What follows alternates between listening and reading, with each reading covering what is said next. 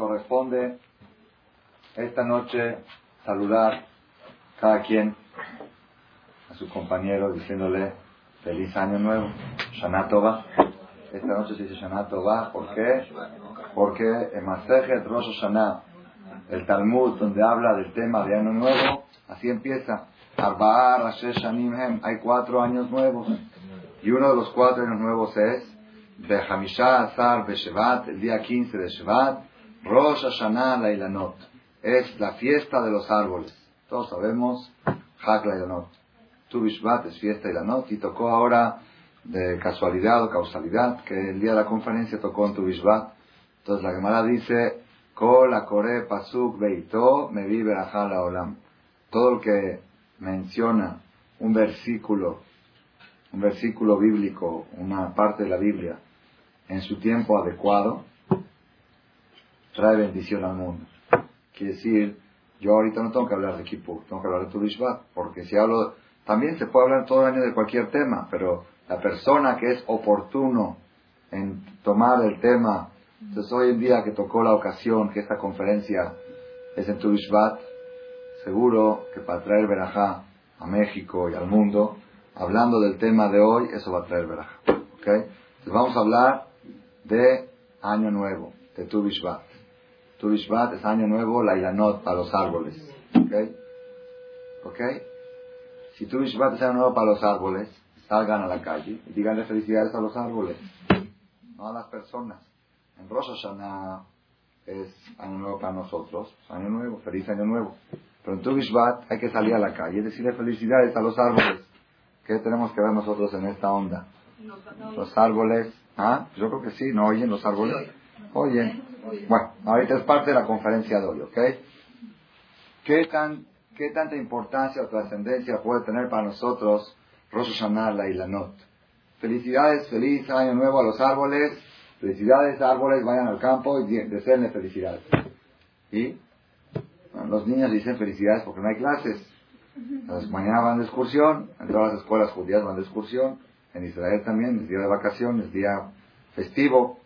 Eso no es tu eso es una consecuencia. Ya que es día festivo, aprovechan y no hay clases.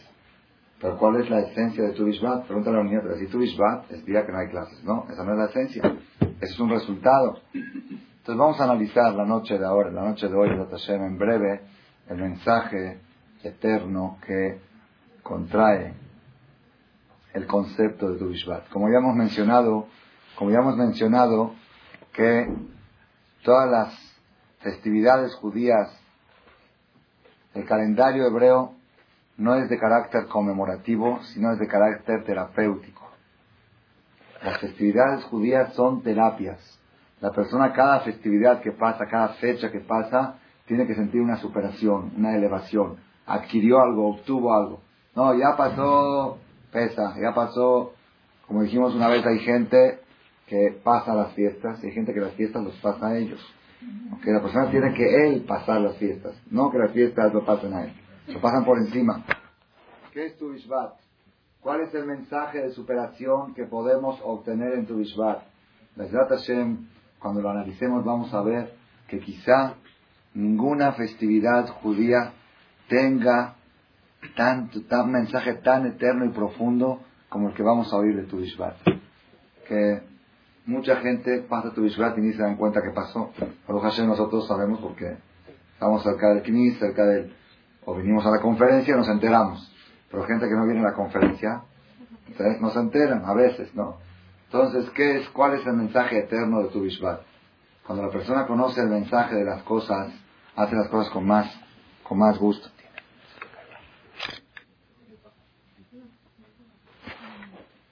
Entonces, ¿qué es? ¿Qué es tu Bishvat? La primera pregunta es, si es año nuevo, pues hay que ir al campo y felicitar a los árboles. No es eso lo que hacemos tu Bishvat. Feliz año nuevo, Shana Tova, felicidades a los árboles. Segunda pregunta, ustedes saben que hay algo muy, muy curioso en el tema de tu Bishvat. Si quisiéramos festejar la fiesta de los árboles, ¿Cuándo hay que festejarlas? ¿Cuando están cargados de fruta o cuando están vacíos de fruta? La Gemara dice que en Shavuot Beatzeret al Perota Ilán. Shavuot es la fiesta Hagabikurim, la fiesta de las primicias. ¿Por qué? Porque entonces los árboles están cargados de frutas, de manzanas, de naranjas, de ciruelas, de uvas. Y se traían las primicias, las primeras frutas se traían al Bet Mikdash en Shavuot. Shavuot es la fiesta de los árboles. Atzeret Shavuot al Perota Ilán. ¿Por qué? Los árboles están cargados. La fecha más triste para los árboles es tu Ve a ver. Ve al árbol y dice, oye árbol, ¿dónde estás tú? No te luces. Está pelado, caído. En otoño se caen todas las hojas. Están podados, vacíos. Esas fiestas de los árboles. Aquí en México no nos damos cuenta tanto porque no estamos acostumbrados. No es el mismo sistema como se maneja en Israel y en Europa. En Eres Israel hay época, hay verano, en invierno es muy organizado. Ahí hay de pesa a Sukkot no cae una gota de agua. ¿Ok? Es verano. Es la época de la cosecha. Los árboles están cargados de fruta y siguen dando frutas, dando durante todo el verano frutas. Después de Sukkot llega el otoño, empiezan a caerse las hojas de los árboles. Empieza la época de lluvia, está todo el campo enlodado, todo sucio, todo vacío, todo, todo jaldito, pelados los árboles, desnudos. Y después de Tu más o menos, ya empiezan otra vez a florecer, a crecer, y los primeros árboles que dan sus primeras flores de fruta es en Jodesh Nisan. Hay una verajá especial, Birkata y la Not, en el mes de Pesa. Uno sale y ve que florecieron y se Baruja Hashem, bendito Dios, que creó árboles bonitos. Entonces, ¿qué entra tu en el asunto? Jacito tu es el Tisha de los árboles. Están del luto los árboles. Llega uno al árbol y dice, dame algo, dice, no tengo lo que darte. Lamentablemente estoy, imagínense, cuando un marido llega, la, la mujer le pide, dame dinero, y dice, tócame las bolsas, no tengo nada. Así están los árboles en tu Vishwa. Viene uno a pedirle fruta y no tienen lo que ofrecer. ¿Cómo se siente el marido? Se siente requete mal. Y para cómo la mujer va y le grita. Para colmo. Va uno al árbol, le dice, dame fruta. Dice, yo estoy llorando, no tengo, tócame, no hay fruta. ¿Por qué no tienes fruta? No, no, no ha habido, ¿qué quieres que haga? Es que eres honesto, no es suficiente el sufrimiento que tiene el marido de no poder darle el dinero a su mujer para recibir encima la reclamación. Eso es un punto aparte. Tu es Muy bien, muy bien, muy bien. Muy bien, es parte del ambiente festivo de tu Ishvat. Una vez tiene razón. ¿Qué es tu Ishvat? ¿Por qué tu? ¿Por qué tu es fiesta? Ustedes pueden decir que, ustedes pueden creer que yo quiero llegar a la conclusión que cuando el marido le pide a la mujer, la mujer le pide al marido dame dinero y no tiene, tienen que ponerse a festejar tu Ishvat. Porque en tu Ishvat no hay frutas y festejamos. Pero no es así, tenemos que analizar que hay algo profundo. Hay algo muy profundo. ¿Cómo podemos festejar la fiesta de un árbol cuando el árbol no tiene lo que dar, no tiene lo que ofrecer, cuando el orgullo del árbol, que son sus frutos, no los posee? la fiesta de los árboles. Algo muy curioso, que necesita analizarse. Ese es el segundo punto. Entonces, primer punto es, si es fiesta de los árboles, hay que ir al campo y decirles más a todos los árboles. Shanatova, Gutio. Segundo punto es, ¿qué fiesta los árboles si están vacíos y no pueden ofrecer nada? No tienen lo que ofrecer en tu Bishvat los árboles. En Shavuot, Bikurim, están los árboles. Ahí sí pueden festejar, bailar, están los frutos. Y tercera pregunta, está escrito en los libros, Akdoshim, que en tu Bishvat la persona debe de rezar a Dios para tener un buen etrog en su cot. Porque el etrog viene del árbol los etrogim, ustedes saben, el etrog que se toma en Sukkot, el etrog, el fruto del limón, que es parecido al limón, es muy difícil que sea kasher 100%. Si tiene una manchita negra ya no sirve. Si tiene, y, que sea un etrog bonito, mejudar, agradable, cada año hay años que vienen más limpios, hay años que vienen más manchados. Entonces hay que pedir en tu Bishvat, ya que es la fiesta de los árboles, pedir por el etrog. Ya, ¿quién piensa ahorita en etrog? Falta todavía Purim, falta Pesach, Shavuot, Roshaná, Kippur. ¿Quién piensa ahorita en Etrog? ¿Cuál es la idea de en tu pedir por Etrog? Son tres, tres preguntas que formulamos como introducción al tema de tu Bishvat. Rabotai, vamos a ver aquí que el mensaje que está escondido en tu Bishvat va mucho más allá, mucho más allá de lo que son los árboles del campo. Un mensaje impresionante. Si es cierto que en tu Bishvat los árboles están pelados. Están pelados, no tienen fruta. No tienen lo que ofrecer y podría ser día de luto para los árboles. Va uno al campo, quiere arrancar algo, mafi. no hay, no hay. Bueno, pues no hay. No hay, ya pasó. La, la cosecha fue en el verano. En invierno no hay cosecha, en invierno no hay fruta. Entonces, ¿por qué tu Ishvat? Están para que sepan ustedes un concepto alágico. ¿En qué consiste la alajá que tu Ishvat es año nuevo para los árboles? ¿En qué consiste? Para la ley. Si, ahorita estamos filosofía, pero en la ley, ¿qué consiste? La ley dice así.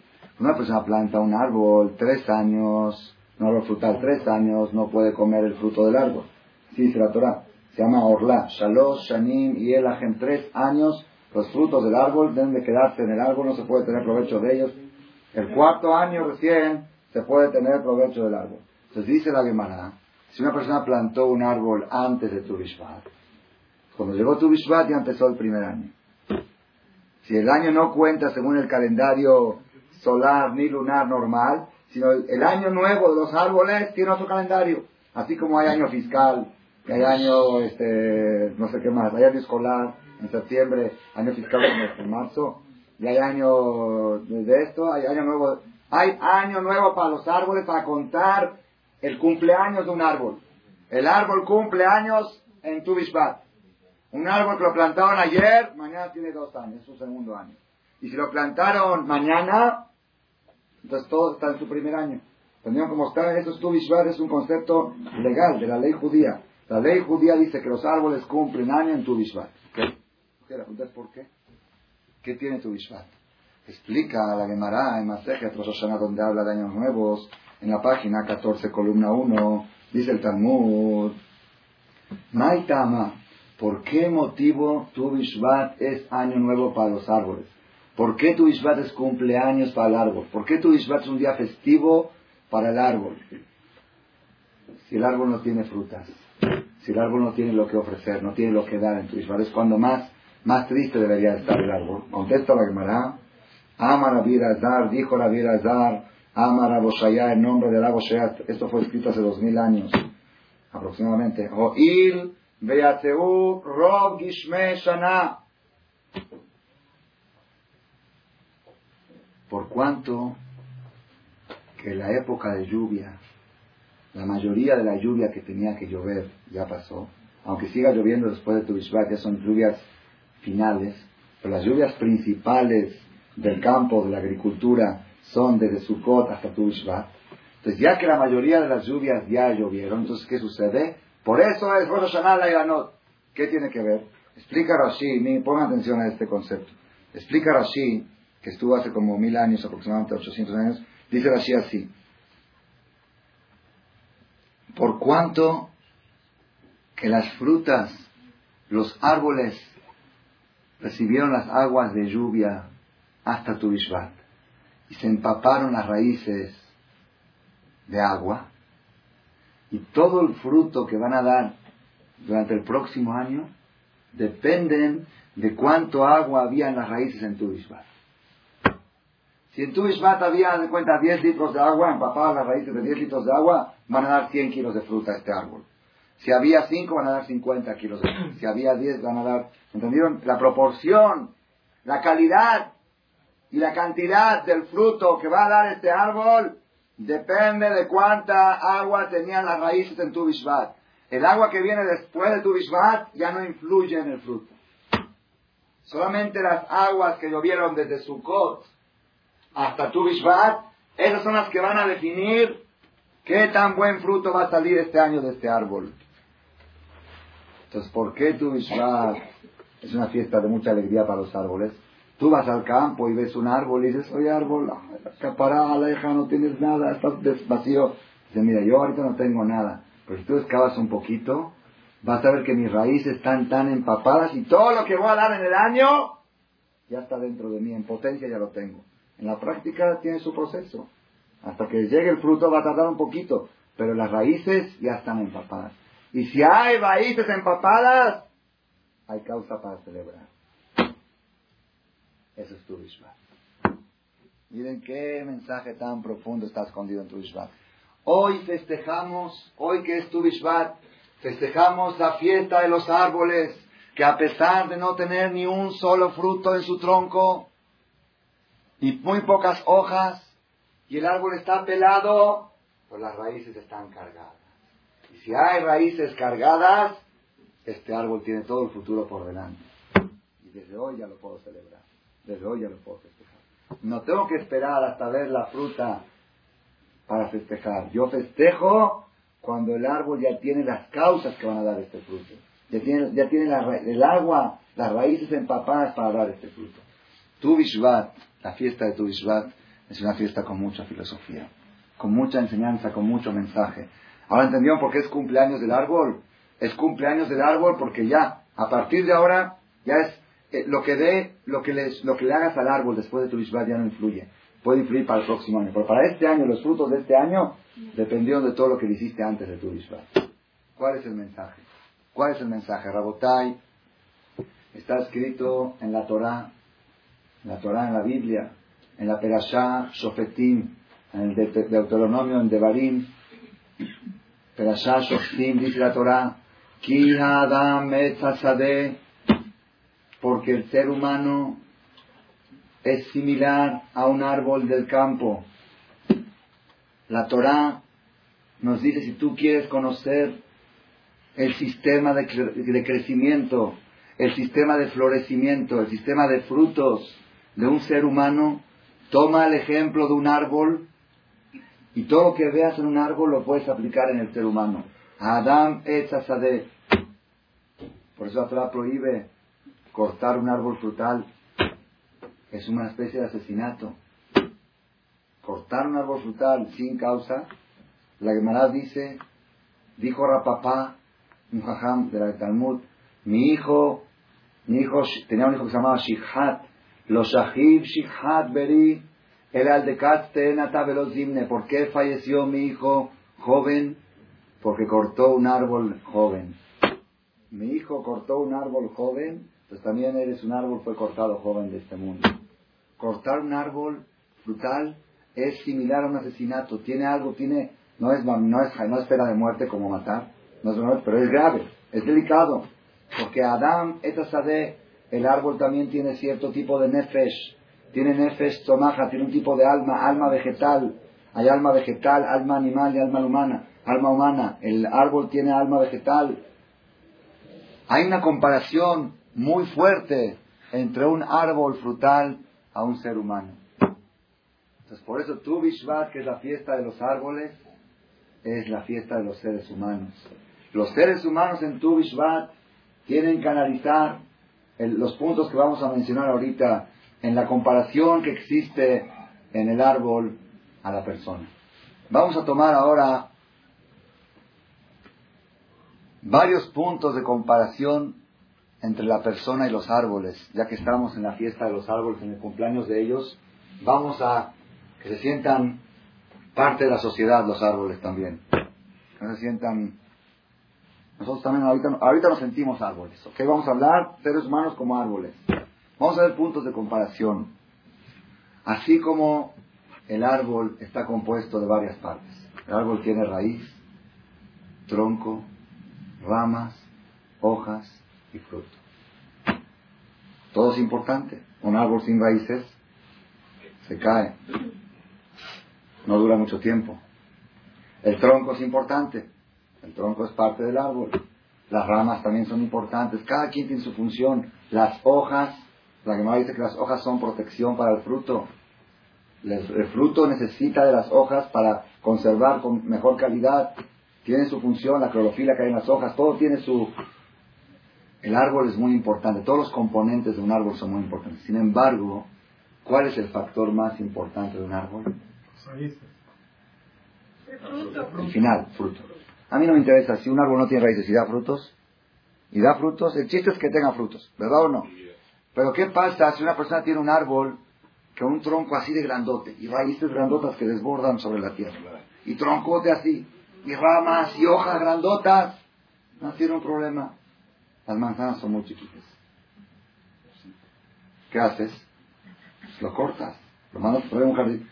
Viene el jardinero, dice, ¿cuál es el problema? Mire este árbol, los frutos muy chiquitos.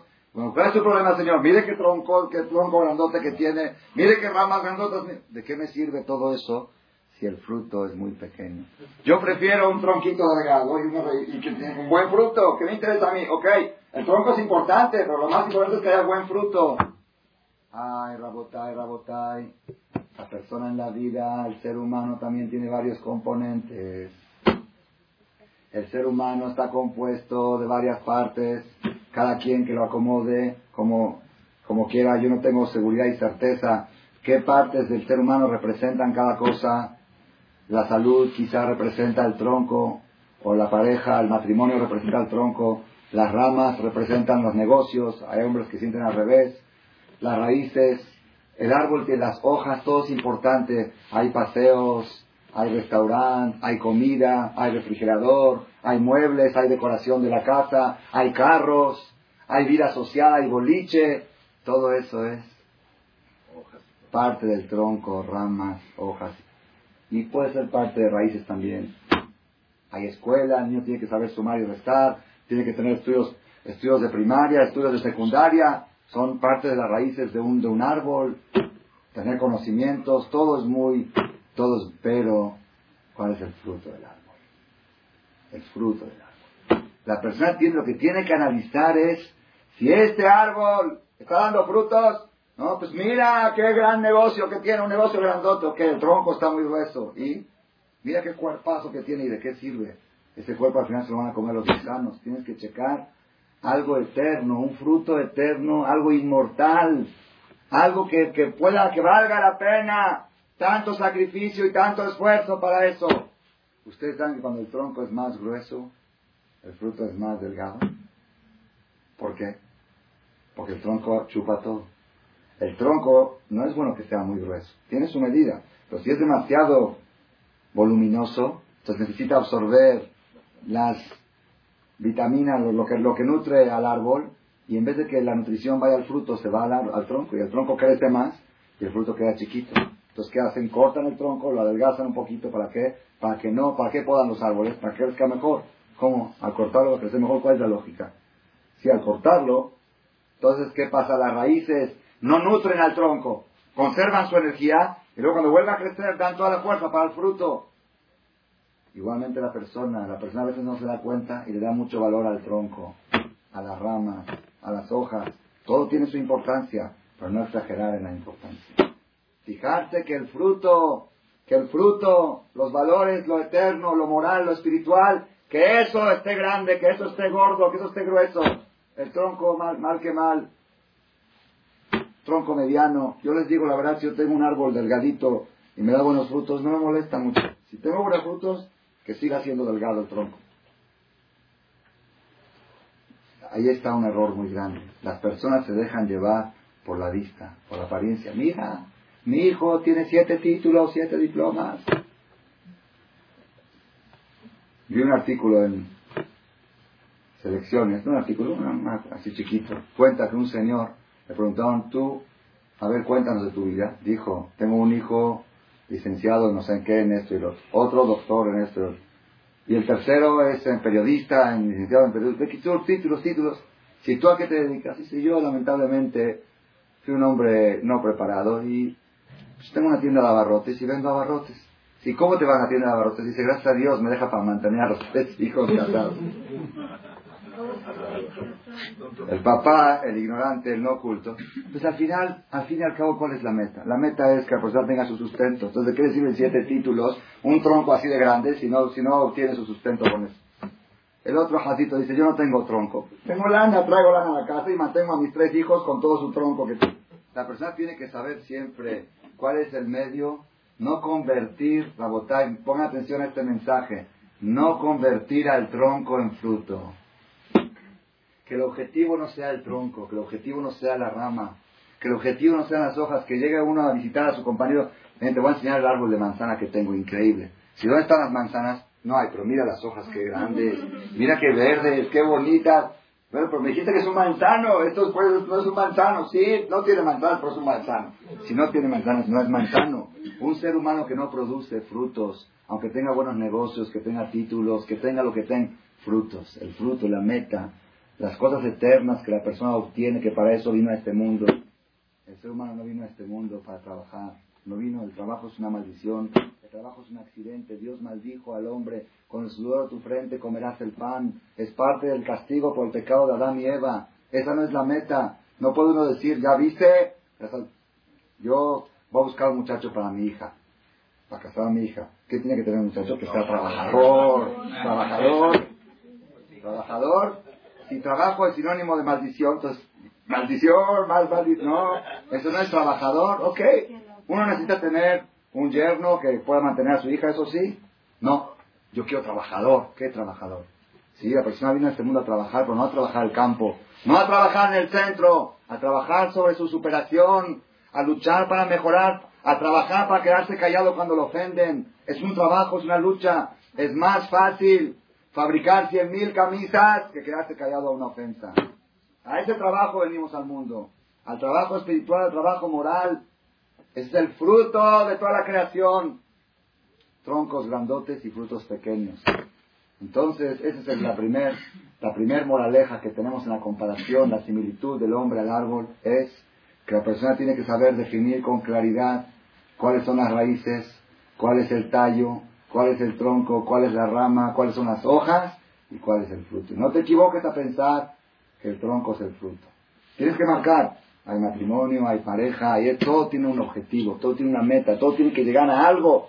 Ese algo, tienes que analizar ese algo, ¿está bien? Una vez, me acuerdo, una persona me escribió una carta, yo estaba en Israel, de los problemas, había devaluación aquí, un, un tiempo de dificultades económicas, recesión.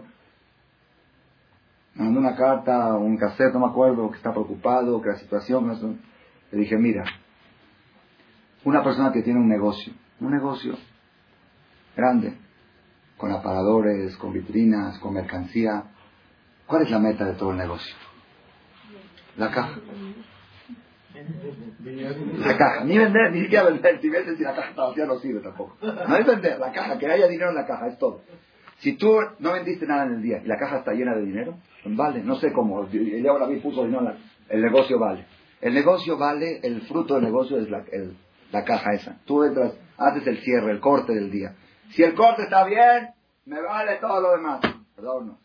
Y si el corte está mal, llega uno, ¿cuánto hay en la caja? Cero. Pero mira qué bonito negocio, mira qué bonitas luces.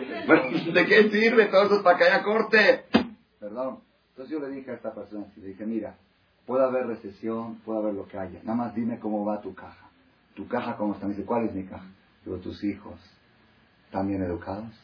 ¿Están en buen camino? Pónete filín, estudian Torah, hazme si la caja fuerte está llena, me vale todo lo demás. Y si la caja fuerte está peligrando, si ahí, si, si los fondos están mal, ¿de qué me sirven todos los grandes negocios? ¿De qué sirve que una persona diga yo, Baruch Hashem, mira qué chambeador que soy, fabrico o corto? Nada más hay un problema, no cobro. No, no hay cobranza. Todo hago, ¿eh? Hago lo todo hago, desde el principio. Nada más cobranza, ¿no? Me fastidia cobrar. Ya, ni modo, si no pagan, que no paguen. Lo principal es, ahí está, fabriqué la camisa y bonita y bien, y salí a vender y soy un muy buen vendedor, muy buen vendedor. Ahí están las camisas, nada más no puedo cobrar. Cobrar no tengo paciencia. ¿De qué sirve el negocio? Que a veces hay, a lo mejor hay que trabajar para por eso digo, sí. Para crear, para crear en la Estoy de acuerdo, estoy de acuerdo. Por eso digo, no, no hay que, no hay que menospreciar al tronco. No hay que menospreciar al aparador, no hay que menospreciar el trabajo. Todo tiene su valor mientras el objetivo esté claro, mientras que la persona sepa que finalmente, que finalmente, había una vez una persona, esto me lo contaban aquí en México, nunca lo había, oído, nomás es increíble, Matín, una persona que le vinieron a vender tela para fabricar, un fabricante, vino un vendedor de tela, un agente, y el papá estaba discutiendo el precio. El señor pedía 15 dólares metro, no sé si estoy diciendo bien, más o menos, pedía 15 dólares, la buena. El papá decía, no, 13, 13, 15, 13. Discutiendo media hora, una hora. Al final se arreglaron 13 y medio. Llegaron 14 dólares. ¿Ok? Ya, ni tú ni yo, 14. Se fue el vendedor. Viene el hijo, dice, papá, si de todos modos no le vas a pagar. ¿Para qué discutes el precio? Dices que le quiero robar menos. La meta, la meta no es comprar y vender, la meta es cobrar. El fruto, lo principal es el fruto, no es discutir el precio, ¿eh? es parte del trabajo discutir, pero el es pagar, discutir y pagar, no discutir. De Kitsu volvemos al tema de tu Bishvat.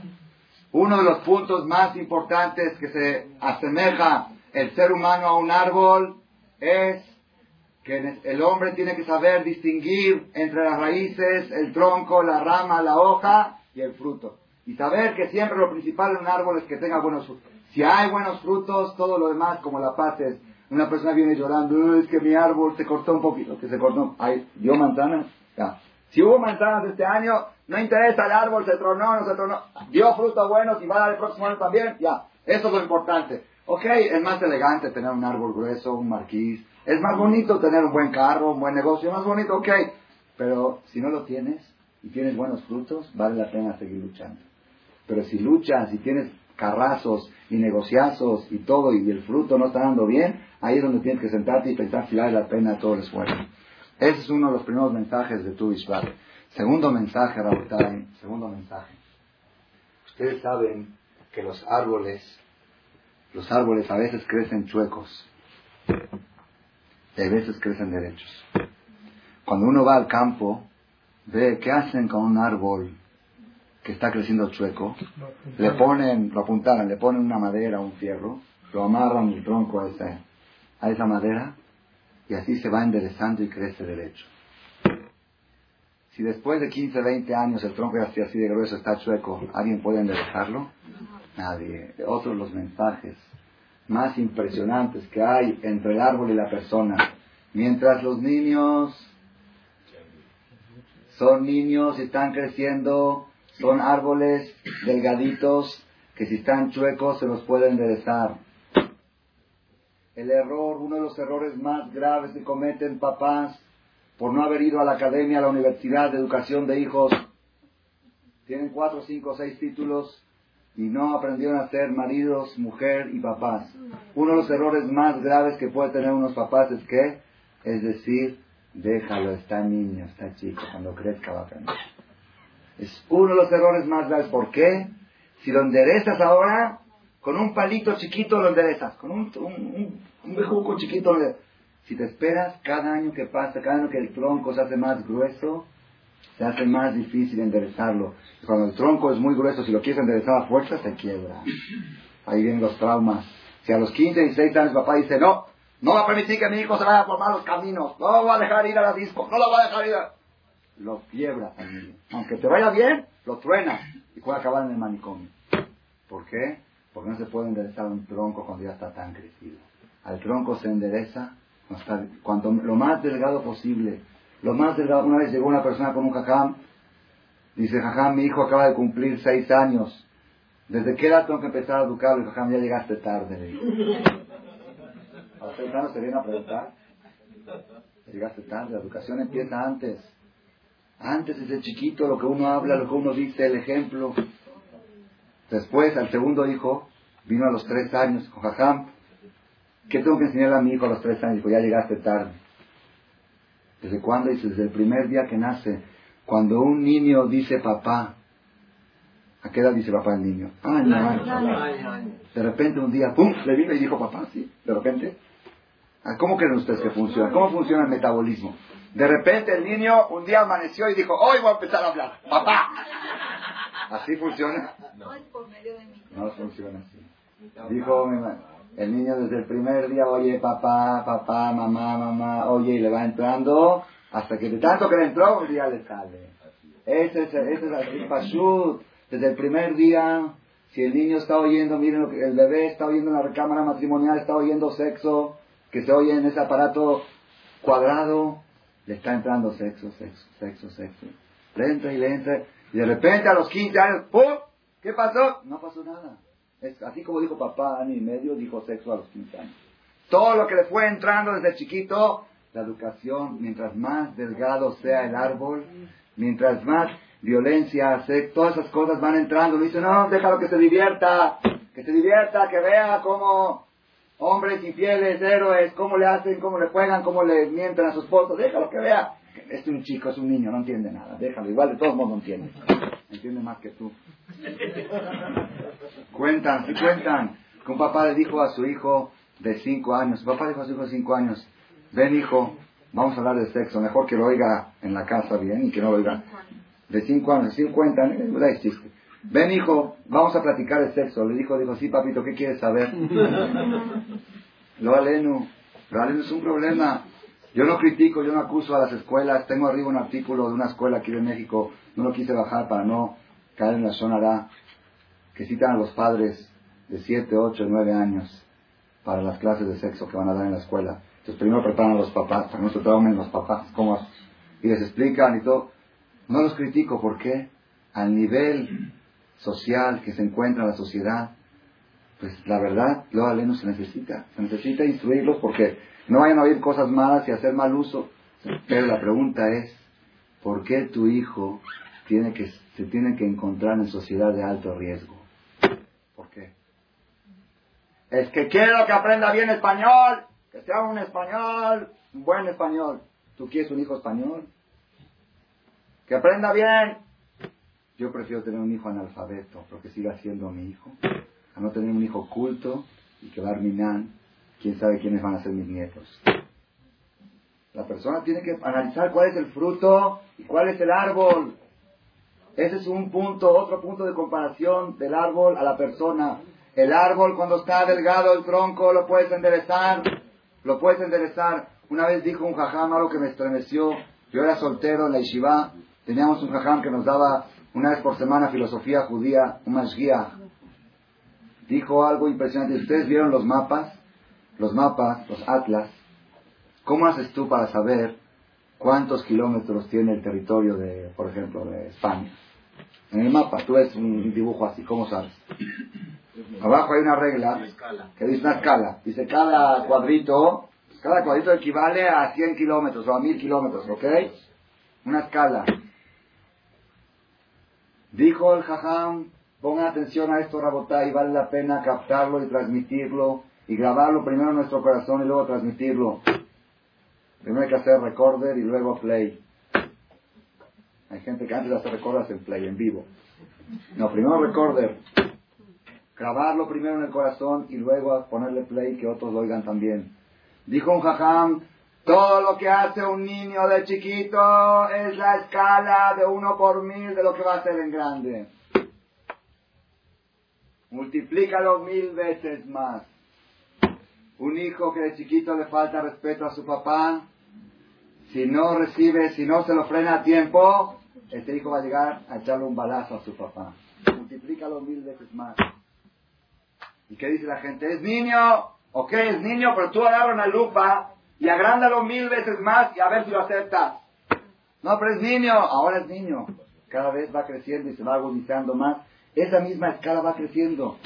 Tú lo que ves aún, cosas pequeñas, yo tengo ejemplos de mis maestros, tengo ejemplos de mis maestros, casos que sucedieron, que yo por estar muy, muy apegado a ellos, me di cuenta cómo tomaba con gravedad cosas pequeñas aparentemente que hacían su hijo. Uno, no quiero dar más datos, pero en el día de Bar Mitzvah, el día del Tefilín, le dijo mayor de uno de mis maestros, hicieron una fiesta muy grande, muy grande. Y el Jajam invitó a todos los tíos.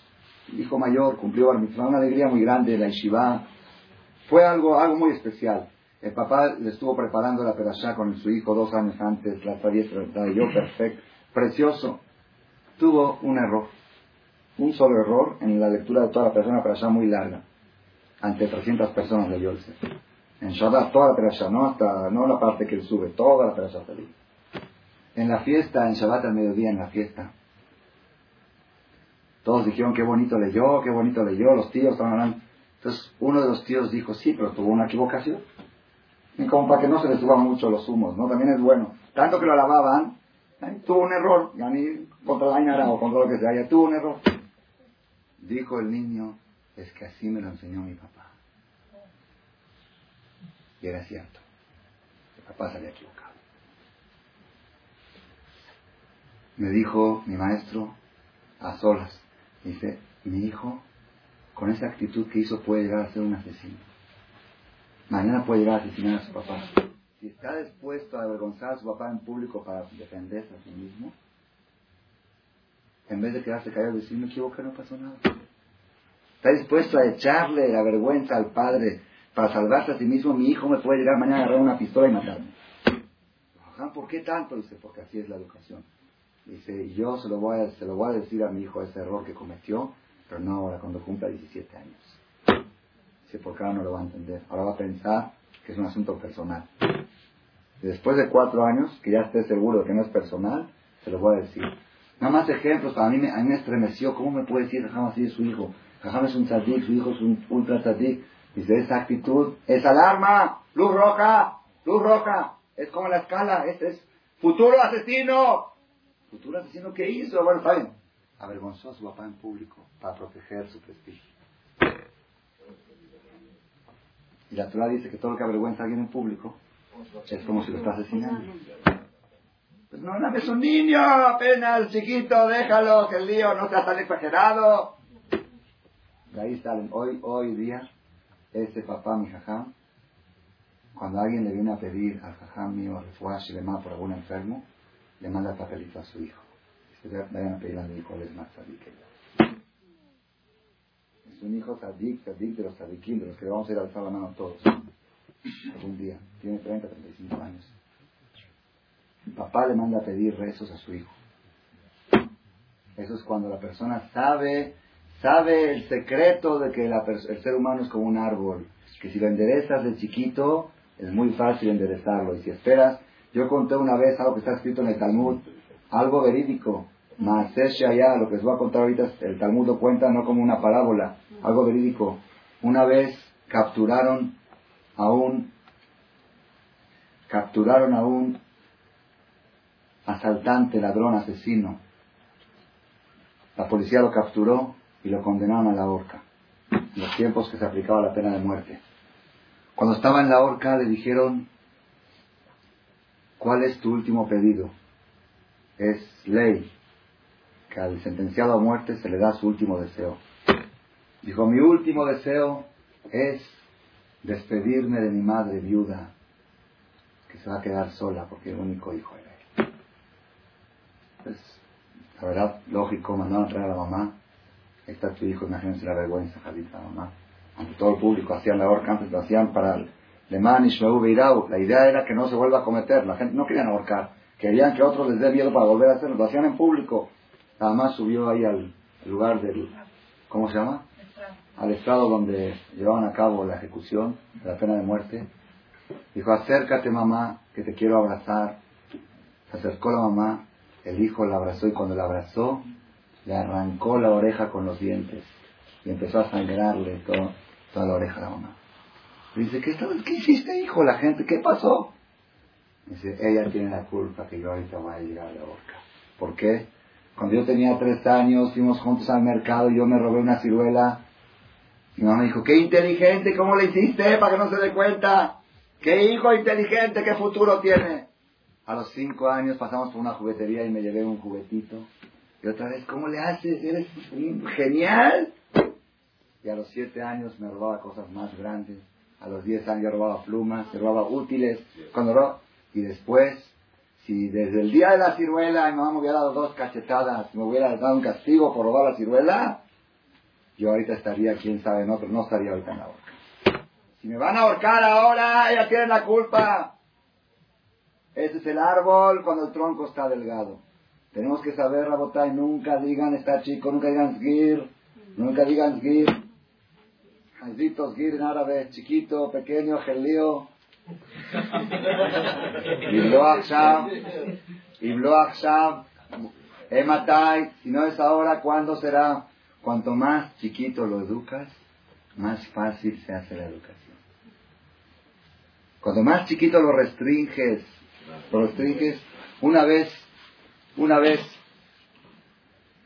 mi maestro el Rabbi Díaz de Ben David tuvo una oportunidad de dar una conferencia ante 150 psicólogos judíos en Estados Unidos. Psicólogos, psicólogos, psiquiatras, gente que profesa la, la psicología, la psiquiatría. Doctores. Y le dijeron que diga unas palabras. Le dijo así, le dijo, yo les voy a contar un cuento. Y ustedes díganme qué opinan. ¿Cuál es el cuento? Dice, un joven, un chavo, guapo, bien, sano, mentalmente sano, físicamente sano, crece, cumple 12 años, 3 va 14, no toca mujeres. 15, no toca mujeres. 16, no toca. No toca, pero no toca ni un beso. Nada. No toca. Y cuando pasa con una mujer, voltea. Dice, esta no es mi mujer. Cuando me quiera casar, a ver. Ahorita no estoy en edad de casarme.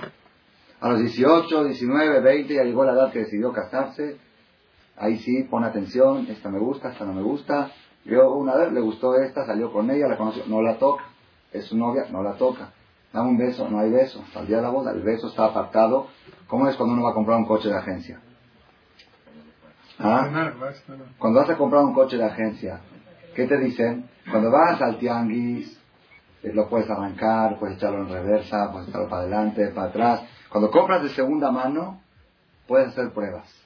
Pero cuando vas a comprarlo de agencia, le dices, quiero probarlo, ¿qué te dicen? Primero lo pagas, porque este lo mueves y baja el 20% de su valor. El carro de agencia, si lo mueves, baja su valor.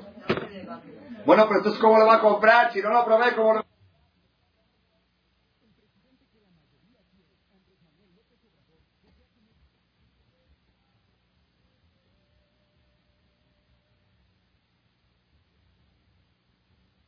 no la puedes tocar.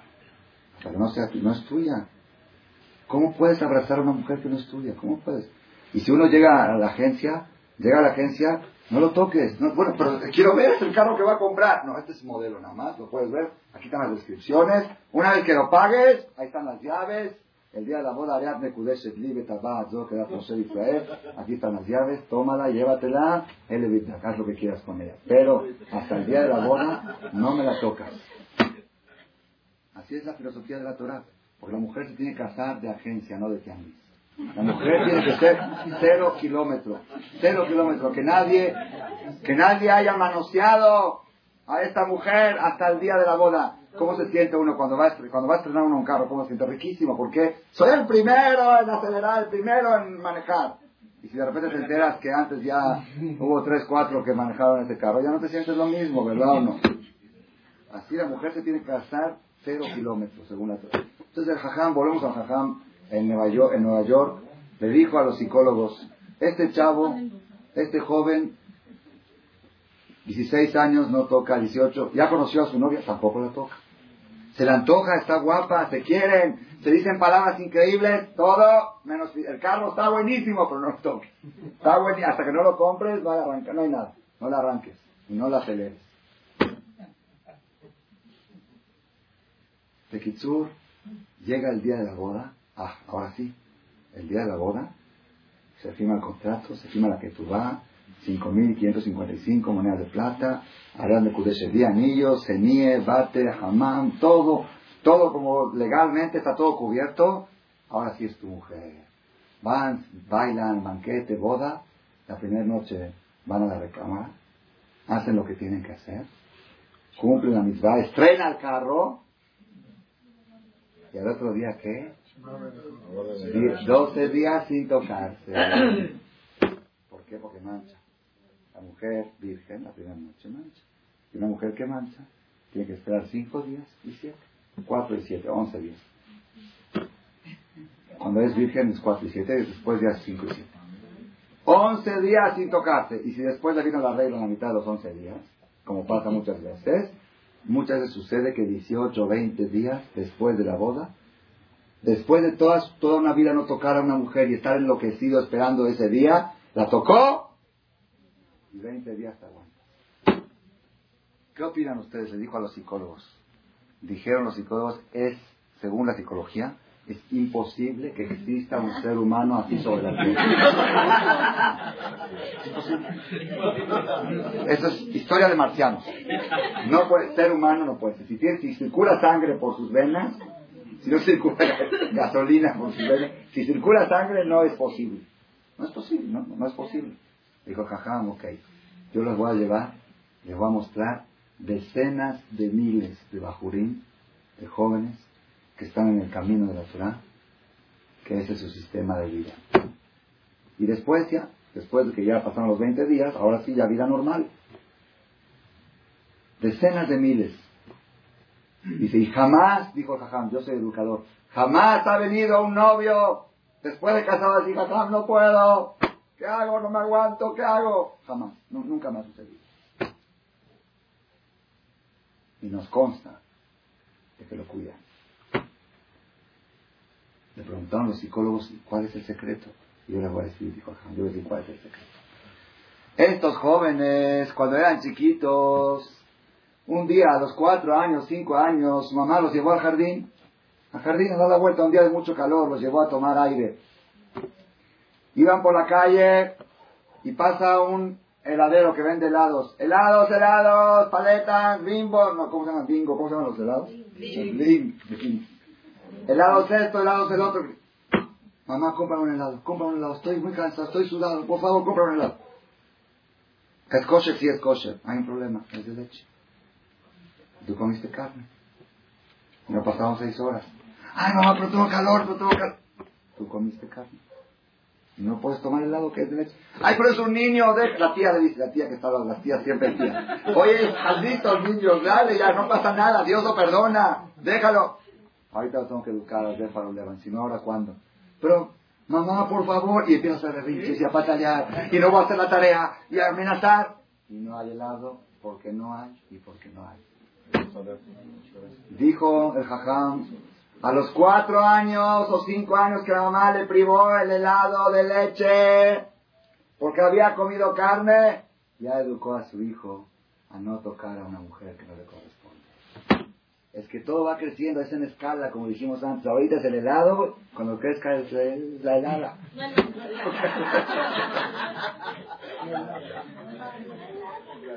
La persona tiene que saber nunca utilizar el argumento está chiquito.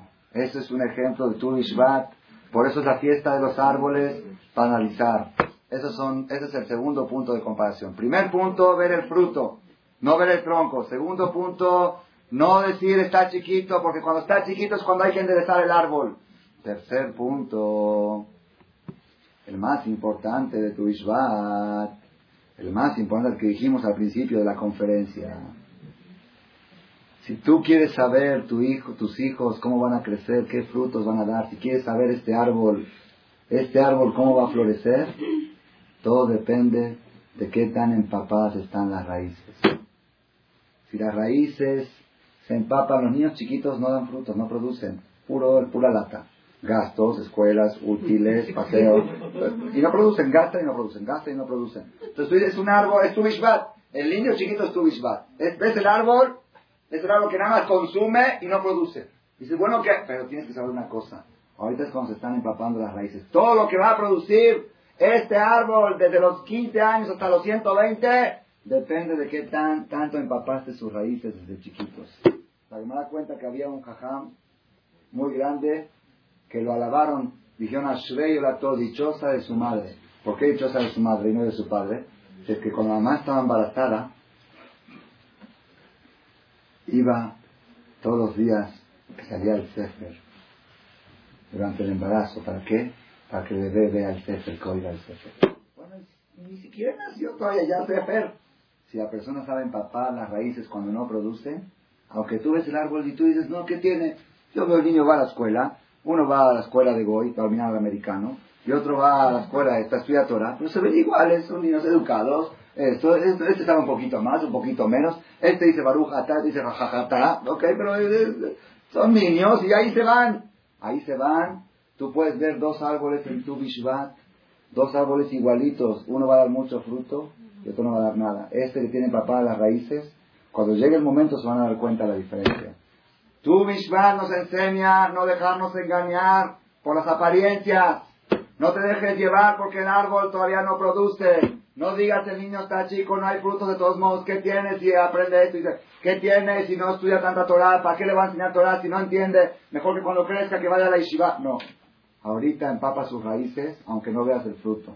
Porque el fruto después, hasta 120 años, va a depender qué es lo que recibió. Hay un pasú que dijo el rey Salomón, una de las filosofías más Increíble, dice, Hanoch Lanar al Pidarko, educa al niño desde chiquito, Ganki Azkin Le Azur Mimena, para que en su vejez no sea parte de esa educación. Tú desde chiquito tienes que ver a niña, este anciano, ya lo tienes que ver, lo tienes que ver abuelito, cómo él le va a hablar a sus nietos. Si ahorita va a aprender groserías, va a enseñar a sus nietos groserías. Así hay que ver la educación de los hijos. Eso es tu Bishvat. Y quiero decirles, quiero decirles, ya que estamos hablando de la comparación que hay entre el ser humano y un árbol, quiero decirles una cosa novedosa para mí, que lo aprendí hace aproximadamente 15 días, que me volví loco. Y creo que es muy apto mencionarlo en tu. Dijimos tres puntos de comparación que hay entre el ser humano y el árbol. Primer punto es ver el fruto, no ver el tronco. No darle tanta importancia al tronco, dar importancia a lo principal que es el fruto. Segundo punto, cuando está el tronco delgado lo puedes enderezar. Cuando está grueso, si lo enderezas lo quiebras. Entonces tienes que enderezarlo cuando está delgado, cuando es enderezable todavía.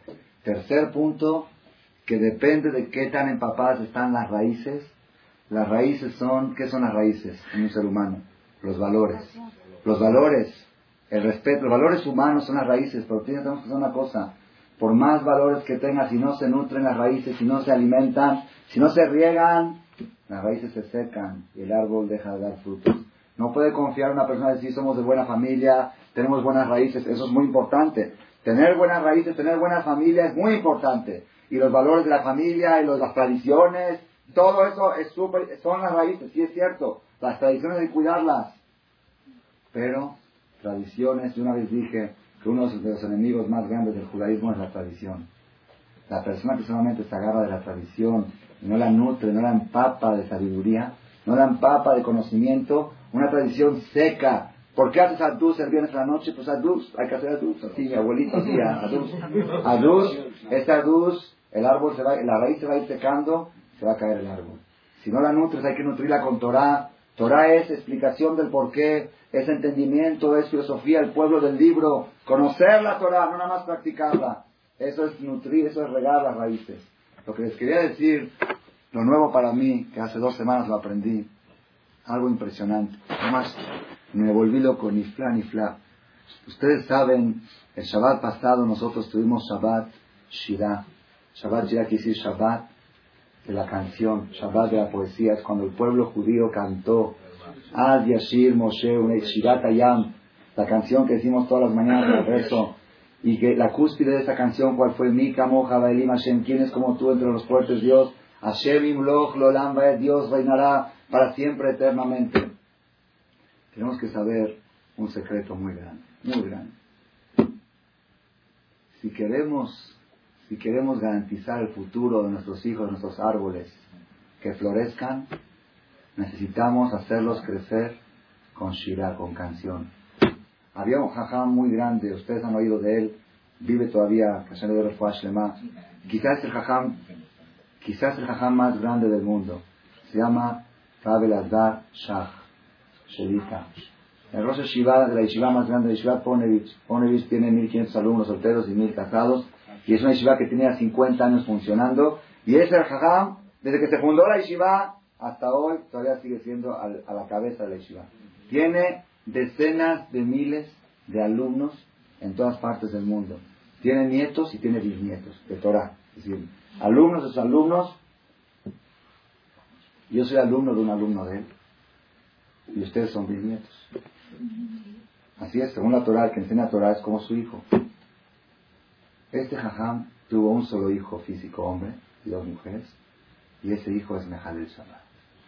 Dicen que hizo Teshuvah antes, pero yo lo conocí en Mejadel Shabbat. Profesor en la universidad, profesor en una de las universidades de Israel. Yo lo vi en la calle una vez, es era Mejadel Shabbat. Dicen que no respeta nada. Hijo del jajam más grande del mundo, no respeta. ¿Saben qué, qué vergüenza es? Si no fuera porque el jajam lo dijo, nadie de nosotros se podría atrever a decirlo. Dijo Jajam, yo sé por qué mi hijo no respeta Shabbat. Yo sé dónde me equivoqué. A veces dice, no, pues yo no tengo la culpa, dice todo, eh, la vida, o que libre albedrío. Pero Jajam, para enseñar a las generaciones, él buscó dentro de sí dónde estuvo el error y lo publicó para que pueda, pueda dar esta conferencia ahorita. Dijo el Jajam, yo estaba tan dedicado a mi estudio, que no perdía un segundo de su tiempo. Para él, el libro es lo... No, hay otra cosa más que el libro. Entonces, el viernes en la noche, cuando llegaba a la mesa de Shabbat, hacía la luz, el kiddush, Netilat Yadayim, Amotzi, el Gefilte Fish, en la comida, el Birkat Amazon y al libro otra vez. En la mañana igual. Kiddush, comida, chun, Birkat Kugel, ¿qué más? Eh, el, el, el, huevo de este, el huevo del este, eh, eh, Birkat Amazon y al libro otra vez. Y no tenía tiempo de cantar las canciones de Shabbat.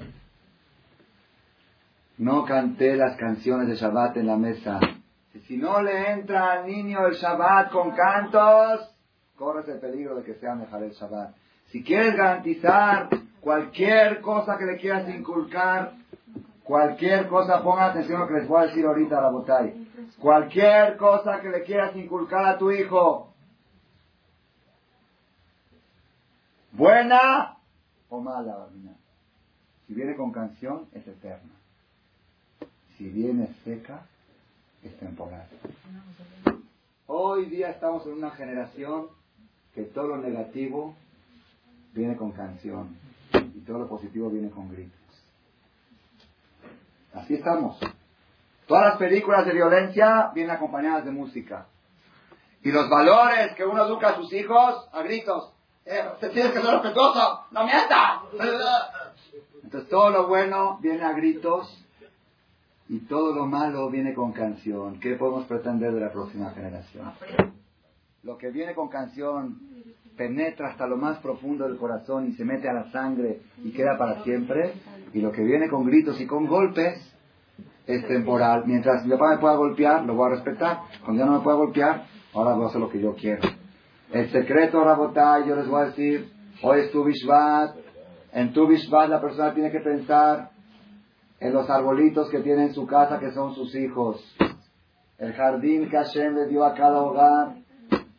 La persona tiene que pensar cómo regar ese jardín, cómo empapar las raíces, cómo empaparlas para que luego den buenos frutos. Y hay un secreto botánico impresionante. Ustedes saben que los jardineros le cantan a las plantas.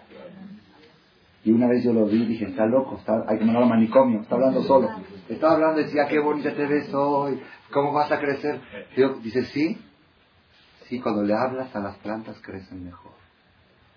Cuando le cantas a las plantas crecen mejor. Entonces yo dije, Ribonosh si un árbol que no tiene Neshama, no tiene alma, tiene solamente Nefesh, somaja, un alma vegetal de nivel muy bajo, con un estado de ánimo alto, lo haces florecer mejor. ¿Qué puedes hacer de tus hijos si sabes meterle las cosas con un buen estado de ánimo? Con humor, con canción. Ponles música en la calle, ponle, despiértalos, despiértalos a la escuela con música, no con gritos que tú siempre eres el mismo flojo que no te paras. Llévate tu lunch, Llega el niño noqueado a la escuela de los gritos que recibió entre papá, la mamá y la Ishire. Que se pare una mamá diez minutos antes y que busque un cassette bonito y les ponga a los niños un cassette que los haga despertar con, que, con música que los manda a la escuela, a la, a la que con verajot, así mandaban las abuelitas antes, que Dios te bendiga, que Dios te cuide, que te proteja, y así, con besos. Ustedes se ríen, uno dice, es la edad antigua, pues, analicen la edad antigua, van a ver cómo crecían mejor. Fíjense que la edad antigua no había terapias de niños, no había terapias. Hoy me contó un familiar, dice que su hija llegó de la escuela, dijo, mamá, llévame a terapia. La hija le dijo a la mamá, va mi hija, ¿por qué? Dices que todas mis amigas van. Ya se, siente, anormal. Ella que no va. Terapia, la terapia no es para los hijos, la terapia es para los papás. Los papás tienen que aprender cómo, cómo inculcar valores a sus hijos. Estamos hoy en una época muy dura, muy difícil, una época que todo el veneno entra con música y toda la nutrición, hasta para comer, hasta la comida se la metemos a fuerza a los niños eso, ya toma tu sopa y luego te vas a jugar. ¿Cómo, ¿Cómo le va a caer esa sopa? ¿Cómo le va a nutrir? Hay que aprender, hay que buscar, hay que buscar. La persona que se propone, Dios la ayuda. Hay que buscar la manera de regar este jardín, regarlo y cantarle a las plantas, cantarle a las flores. La semana pasada, Rabotay, mejor dicho, hace 15 días, leímos en una clase que tenemos aquí a las 6 de la mañana de Gemara, Nafa Yomi, una Gemara que para mí fue nueva. Yo había estudiado una vez, pero nunca me había percatado de eso. El Talmud está hablando de las campanitas en Shabbat. ¿Se puede usar campanas en Shabbat? No, porque no, todo lo que emite sonido es como instrumento musical. Está prohibido el Shabbat. Entonces la Gemara habla de qué tipo de campanitas. Dice las campanitas de los bebés en la cuna, por ejemplo, que hacen para que se duerman. Eh, todo lo que emite sonido en Shabbat está prohibido hacerlo funcionar aunque no sea eléctrico. Eh, y empieza a mencionar las campanitas de los animales, de los caballitos o de los que le ponen para que suenen. También está prohibida en Shabbat porque el animal... La Gemara habla de... Dice las campanitas de los morcajetes. ¿Qué son los morcajetes? Los morteros, donde machacan las especies, dice Rashi, para hacer perfume, para fabricar perfume. Ahora ponen especies, plantas, machacan y fabricaban el perfume. Y tenían campanitas alrededor del morcajete. ¿Para qué campanitas? Dice Rashi, mi peneche, acol y afela besamim. Porque el sonido, la música, hace, hace que den mejor perfume. Están machacando, la están golpeando, la están martillando. Pero con música va a dar mejor. No le importa, va a dar mejor perfume que sin campanita. Está comprobado, como la- está comprobado, Rabotay. Ustedes, esto está comprobado. A veces las mujeres se quejan que se perfuman para ir a una fiesta y no les dura mucho el perfume. Que se ponga música en el tocador, prueben. Pongan música en el tocador y van a ver cómo dura más tiempo. Así dice la Gemara, Acol y afera besamim. Acol, cuando hay estado de ánimo, entonces yo dije, Ribonosh Olam. Si una planta, una especie ya está cortada del árbol, ya está cortada, la están ma- machacando, pero le ponen campanitas, da mejor perfume. ¿Qué pueden dar nuestros hijos y cuando los regañamos, los regañamos con música? Así es, había una, me acuerdo una abuelita, una abuelita en Israel, yo la conocí, que cuando sus hijos hacían travesuras y se enojaba con ellos, les gritaba, ¿cómo les gritaba? Que Dios los bendiga, el café, ¿cómo les daba bendiciones? Gritando, enojada, que Dios es de todo, pero que sean millonarios, que sean ricos, ¿verdad? Enojadísima, bendiciones. Entonces, es machacar, machacar con campanitas. Que aprenda la persona este sistema hoy, hoy que es tu Bishvat, hoy que es tu Bishvat, Vamos a tomar este mensaje. Berat Hashem Baraj, ahorita acabando la conferencia, tenemos frutas de tu Bishvat. Vamos a decir la Berajá de Boré. La Berajá de Boré. La tercera pregunta que habíamos preguntado, ¿por qué hay que pedir hoy por un etrog? ¿Por qué hay que pedir hoy por un etrog? ¿Por qué?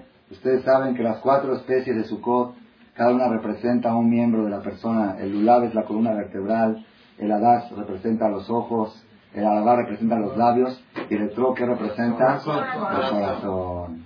En tu Ishvat hay que pedir para tener un buen corazón, para tener raíces empapadas. El corazón es la raíz de donde salen todas las actitudes de las personas, para poder darles buen corazón a nuestros hijos y todo con música. Eso es un musar muy grande. Shabbat Shirah, el Shabbat pasado. Si hay Shirah, Hashem Imloch Leolam Baed. El Malhut, el reinado de Dios es eterno.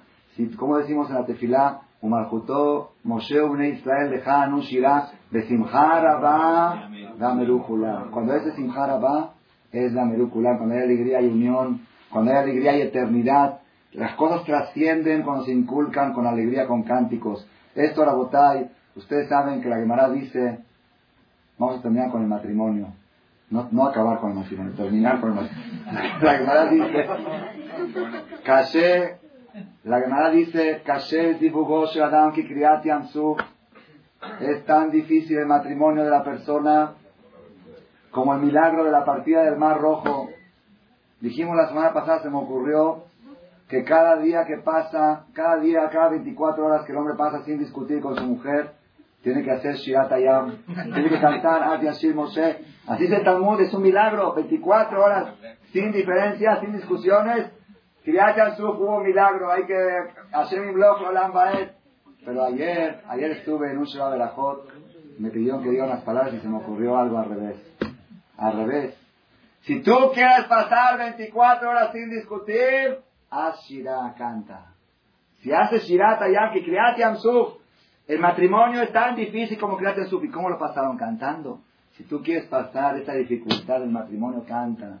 Canta. Yo tengo, ahorita ya no hay tiempo para contar. Yo he mencionado en una conferencia de una mujer, de una mujer que tomó a un hombre corrupto, corrupto, pero la corrupción en persona. Yo lo conocía de cerca. La corrupción, cuando él me dijo me comprometí, un muchacho de Argentina me habló, me dijo me comprometí, le dije a mi esposa así, pobre de su mujer, pobre de la corrupción en persona. Todo negativo. A donde iba, una vez le vendió mercancía a un cliente, él me lo contó. Y el cliente no le pagó, se atrasó en el pago. Fue a cobrarle y le dijo, no vengo a cobrarte, vengo a matarte. Vengo por tu sangre, ya no quiero tu dinero, quiero tu sangre. Y le dijo, se subió al escritorio y dijo, vengo a matarte. El otro ratito Félix sacó el dinero y le pagó. Le dije, y después, ¿cómo terminó? Pues acabó cerrando el negocio, porque ya nadie le quería comprar. Dice no sé por qué la gente no le compra. No le compra. Era, era de veras, de veras. Llegó a pegar a su mamá, golpear a su mamá. Su mamá lo corrió de la casa por golpear a su mamá.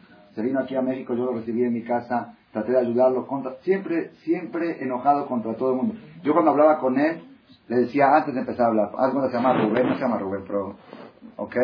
Digo, Rubén, no te enojes, te quiero decir algo. Antes, porque si, si no, puede ser que se enoje. No, no te enojes, ya, con eso lo calmaba. Era muy difícil. Dije, este no se va a casar nunca.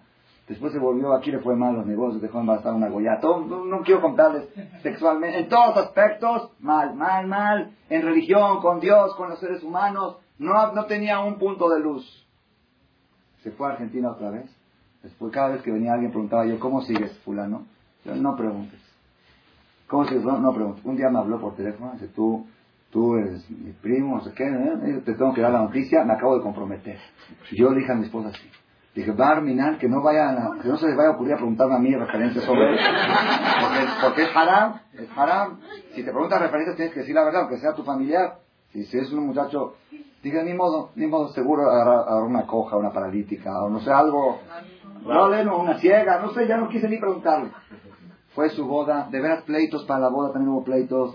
Él quería que la boda, que sea de 500 personas, él fue el pleito y que no había dinero para hacer la boda, la prepararon entre todas las tías, pero él quería que la hagan de 500 personas. Todo, todo, todo, todo, todo negativo. El año pasado fui a Argentina, me fue a recibir al aeropuerto. Digo, como en el camino en el coche, digo, ¿cómo va el, cómo va el business? Dice, Zift. ¿Saben qué es Zift? Eja. De la patada. ¿Y cómo va esto? De la patada. ¿Y cómo va el otro de la patada?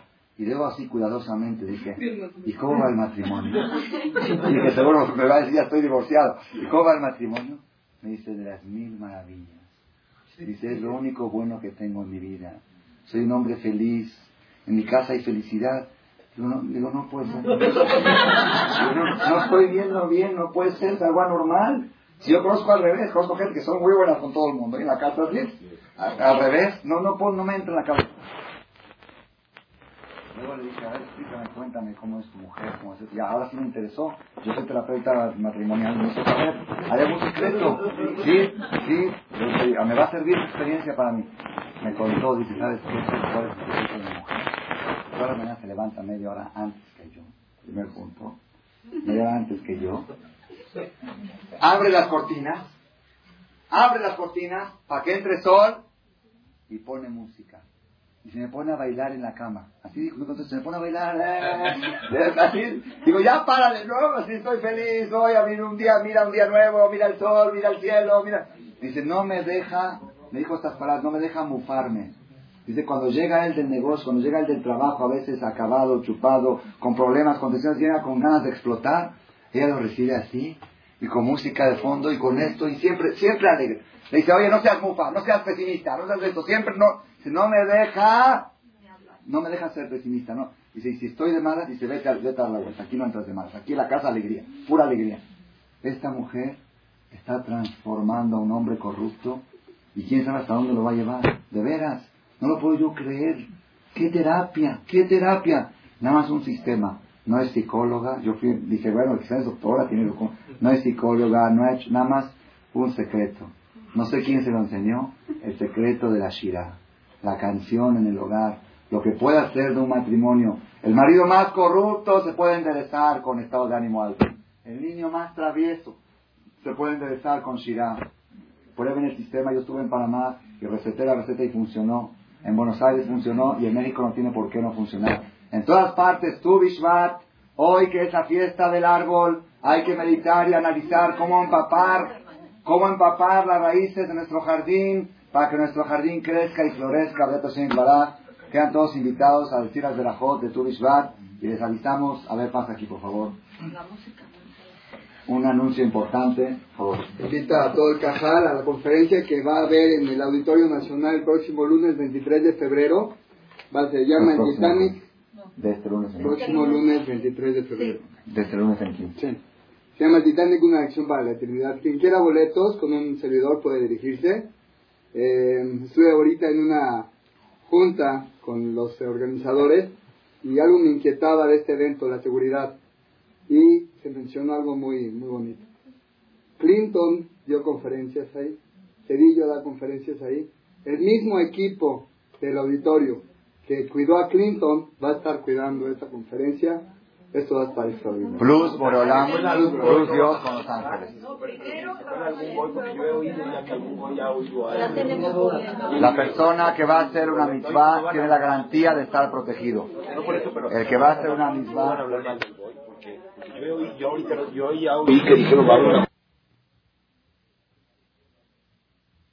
Gracias por su atención a este shiur del Rav Malech. Les recordamos que pueden visitar la nueva página de shemtov.org en el internet www.shemtov.org. Actualmente la página cuenta con varias secciones. Noticias sobre las actividades de Shem Tov a nivel mundial, escuchar o bajar las últimas conferencias del Rav Malek, escuchar o bajar la alhaja del día, imprimir o estudiar desde su computadora la perashá de la semana, estudio diario de Gemara, Daf Yomi en español, sincronizar su iPod con podcast, un manual para crear su propio CD de las conferencias que existen en la red, adquirir libros con entregas internacionales, con la metodología del Rav Malech de español, fonética y hebreo simultáneamente, así como ubicar las ciudades en donde se reparten CDs a nivel mundial. Es que la misbot y muchas gracias.